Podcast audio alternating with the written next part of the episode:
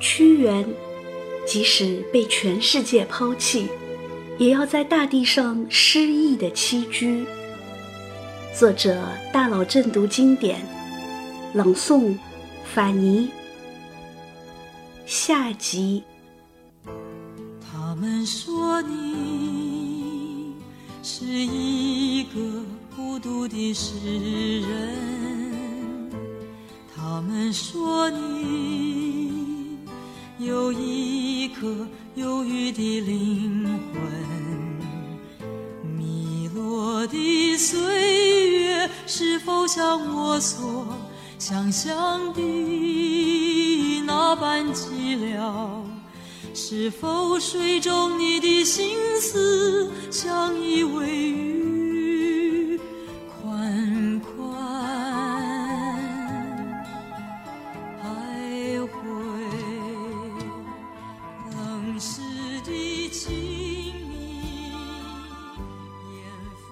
屈原的事业一帆风顺的时候，他的人生忽然发生了大逆转。首先有小人诬告屈原，耳朵根子软的楚怀王居然就相信了，生气的疏远了屈原。然后强敌出现，这个人就是战国时代的传奇人物张仪。张仪站在楚国的朝堂上，对着楚怀王郑重承诺。只要楚国和齐国断交，秦国就把商于六百里之地归还给楚国。耳朵根子软的楚怀王居然也相信了，他坐在王座上托着腮帮，笑眯眯地看着张仪说：“亲，你说话要算话哦。”屈原表示激烈反对，结果被贬为三闾大夫。从副总理变成了专管祭祀的小官和教授贵族弟子的教师，而楚怀王呢，迫不及待地先后派出两批使者，跑到齐国宣布断交。为了表示决心，甚至还派人到齐国的城墙下辱骂齐宣王。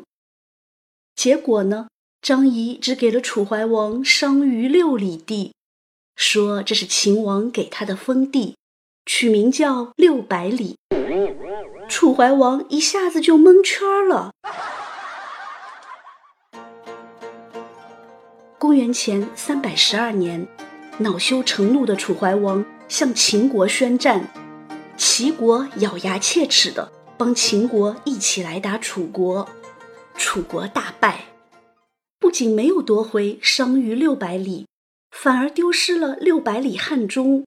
死亡近十万人，楚怀王终于相信屈原是对的。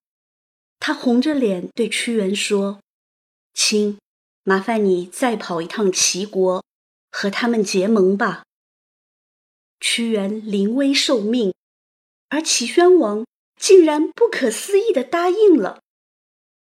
就在屈原兴冲冲的回来复命的时候，听说了一件事。差点没气吐血。原来楚怀王实在气不过，要杀了张仪解恨，便拿黔中之地和秦国换取了张仪。张仪还真的来了，可是他竟然说动楚怀王，把他给放走了。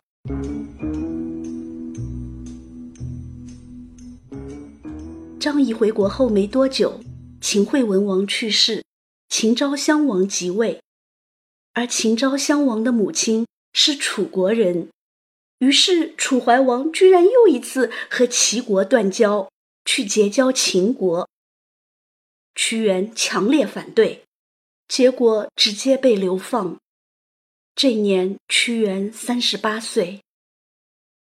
齐宣王这次实在是忍无可忍，楚王，你小子耍我是吧？你以为这是过家家呢？是你太飘了，还是寡人拿不动刀了？就在屈原离开郢都后不久，秦国找借口联合其他国家出兵讨伐楚国，齐国积极响应，国际形势瞬息万变。瞬是眨眼，息是呼吸，一眨眼一呼吸之间，整个局势可能就会发生翻天覆地的变化。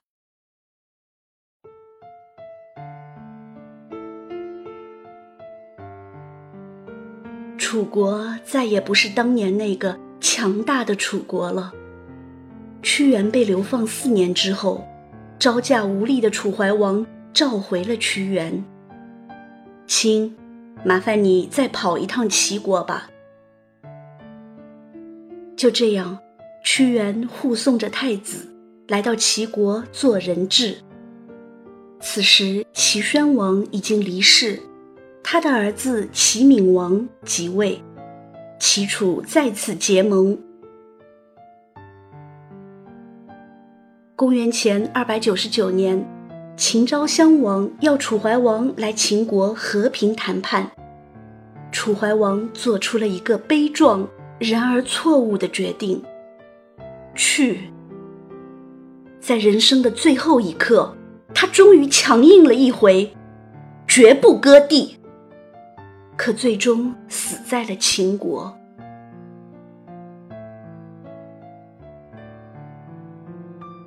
公元前二百九十八年，太子回国即位，这就是楚国历史上的顷襄王。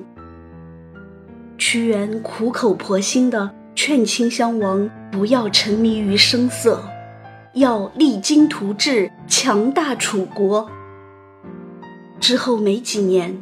屈原又一次被流放，那年屈原四十五岁，这一流放就是十六年。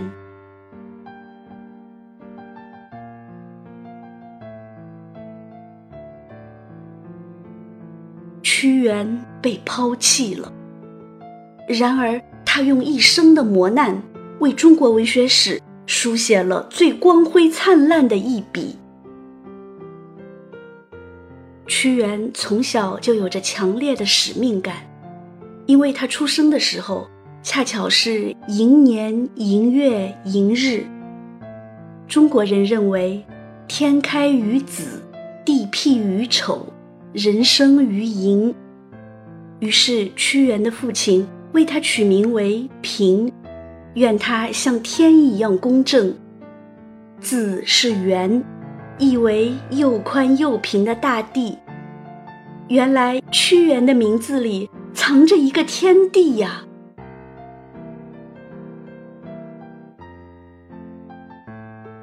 屈原提出了美正的政治理想，即明君贤臣共兴楚国。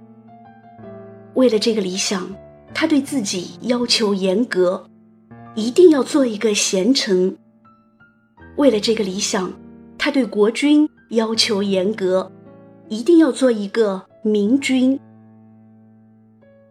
在楚才禁用的战国时代，是没有爱国这个概念的。很多人为了个人的功成名就，哪里有发挥自己才华的舞台就去哪里。屈原不是没有机会，齐宣王屡次向他伸出橄榄枝。可是都被他拒绝了。屈原是中国历史上第一个爱国主义诗人，就在他被流放之后，他写出了伟大的政治抒情长诗《离骚》。离者别也，骚者愁也。流放不是旅游，把人扔到偏远荒僻的地方，自生自灭。还有人监管，不得自由。可是被全世界抛弃，又能怎样？屈原的心里自有一个诗意的世界。在长达三百七十七句、两千四百七十六个字的长诗《离骚》里，屈原描绘了两个世界：一个是人世间的现实世界。一个是天上的神灵世界，在这两个世界里，他下见不到君王，上见不到天地，即使求婚也总是失败。这些都是他对现实世界深深的失望啊。于是他只有在想象出来的这个瑰丽迷人的世界里，用香草美人来表达自己的高洁志向。惟草木之零落兮，恐美人之迟暮。美人的青春啊，终有一天也会一去不复返。时光像流沙，从指缝里溜走。而我屈原，空有一腔赤诚，到头来却是一场空。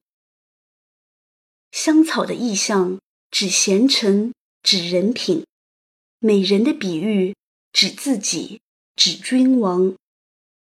香草美人的象征手法为屈原首创。在屈原的诗歌里，他总是那样浪漫。她穿的是用荷叶制成的衣服，荷花缝制的下裙。雉寄荷以为衣兮，及芙蓉以为裳。早晨，她饮用的是木兰花上滴落的露水；傍晚，她咀嚼的是秋菊初开的花瓣。朝饮木兰之坠露兮。西餐秋菊之落英，可是幸而见疑，终而被谤啊！谁又能真正忘却？屈原只好擦擦心酸的泪水，感叹一下自己一生的艰难。长太息，以掩涕兮，哀民生之多艰。可即使是这样，他也没有忘记美政的理想，一定要做一个贤臣，骑着千里马，纵马奔腾，为君王开启圣贤之路。乘其骥以驰骋兮，来无道夫先路。只要是合乎心中的理想，纵然死一万次，也绝不后悔。亦于心之所善兮，虽九死其犹未悔。明明知道前方的路还有很长很长，但是我将不遗余力，全力以赴，上下求索。路漫漫其修远兮，吾将上下而求索。然而，屈原再也不会实现他的理想了。公元前二百七十八年，秦军大举南下，势如破竹，攻占郢都。这座美丽的都城一夜之间变为废墟。还在外面流浪的屈原，听说郢都失守的消息，痛哭失声。哭过之后。他擦干眼泪，整了整头顶的帽子，把衣服上的灰尘掸掉，坐在汨罗江边，开始唱一支忧伤的歌，《哀隐》。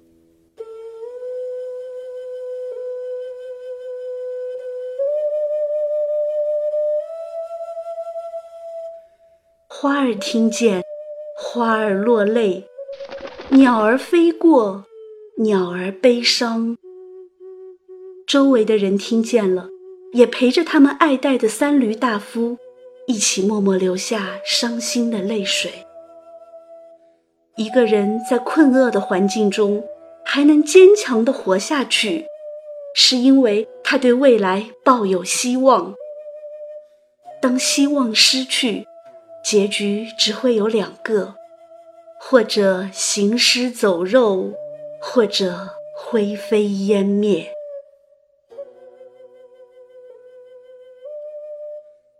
此刻的屈原已经决定，如果自己此生再回不到郢都，就让灵魂也在外漂泊流浪吧。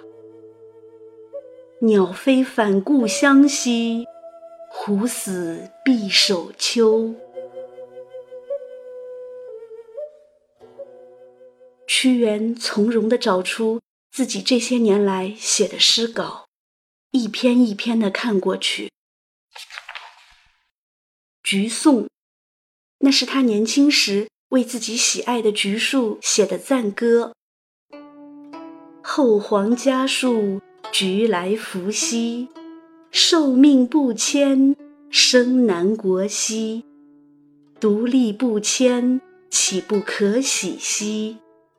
苏轼独立，横而不流兮。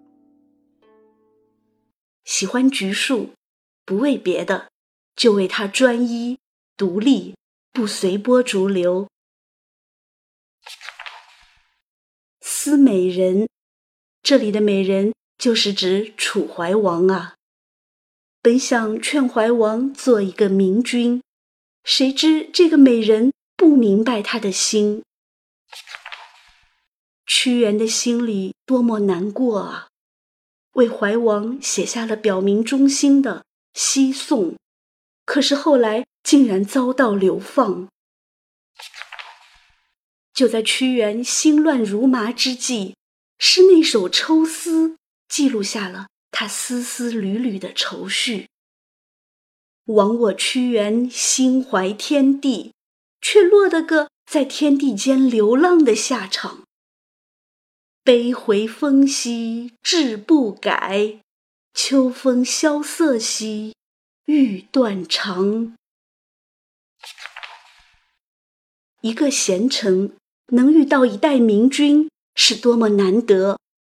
然而忠臣就一定会得到重用吗？贤臣就一定会得到推荐吗？忠不必用兮，贤不必已。屈原看着这首《涉江》，苦笑。他深情地望着这片他深爱着的土地，写下了怀念往昔的《惜往日》，和表明自己必死之心的《怀沙》。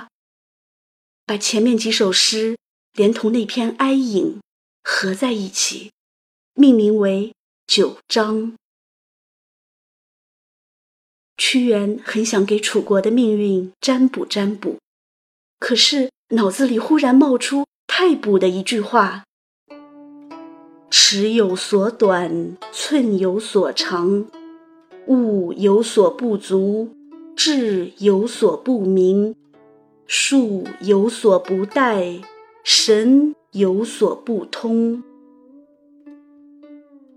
有时候占卜也不见得有用。尺有它的短处，寸有它的长处。无论是人的智慧，还是神灵的预言，都不会给你完美的答案。当心中充满痛苦和纠结的时候，相信谁？都不如去倾听自己内心的声音。人生无非就像他写的一首诗那样，就是一场远游。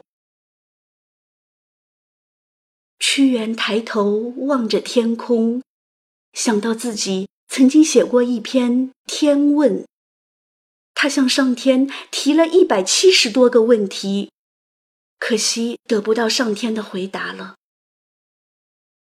屈原不知道，他的这篇文章因为涵盖了天文、历史、地理、哲学等多方面的内容，以及他瑰丽的想象，会被后世称为千古万古至奇之作。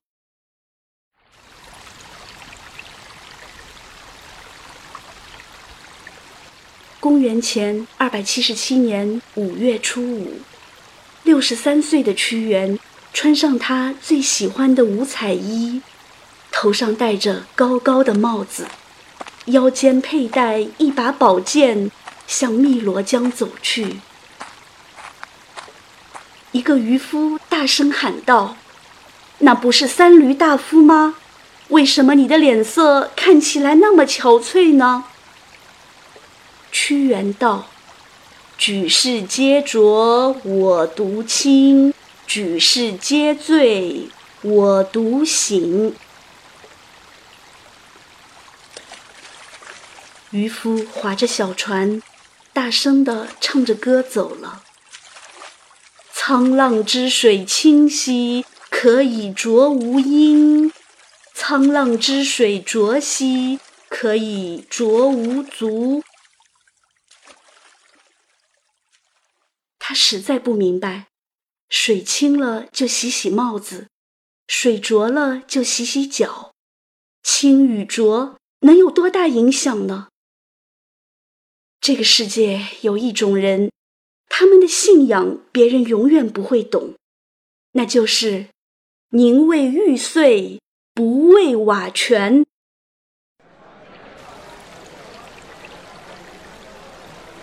当屈原投江的消息传来，人们纷纷跑去打捞。他们悲伤地呼喊着：“灵魂啊！”你回来吧，回来吧，回来吧！不要离开躯体，到处游荡。水里太冷，天上太寒，还是回到我们的人间来吧。湛湛江水兮，上有风；目极千里兮，伤春心。魂兮归来。哀江南，清澈的江水流潺潺，岸上的风铃成片片。极目四望人不见，春色虽暖心中怜。灵魂呐，你回来吧，回来吧，回来吧！再看一眼我们的大江南。屈原死后，一些风俗保留了下来。赛龙舟意为拼命划船去打捞屈原；包粽子意为怕江水里的鱼儿啃噬屈原的遗体。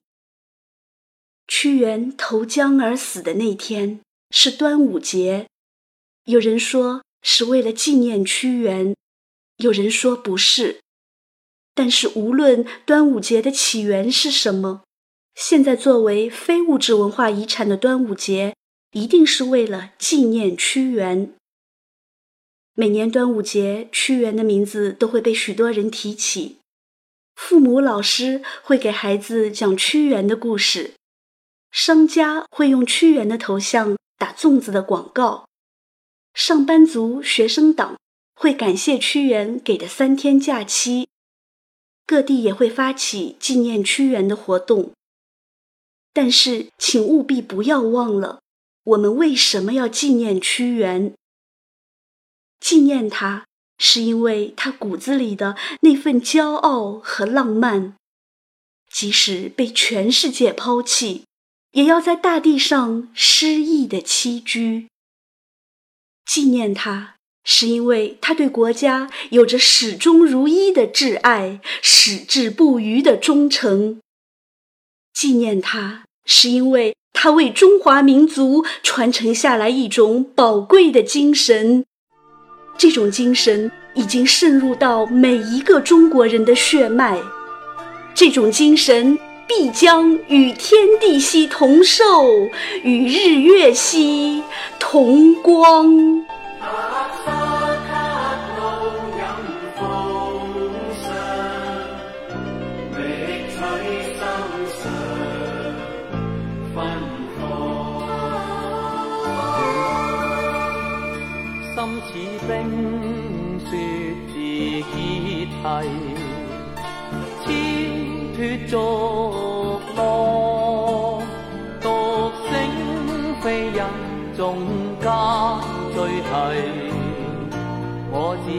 的湖泊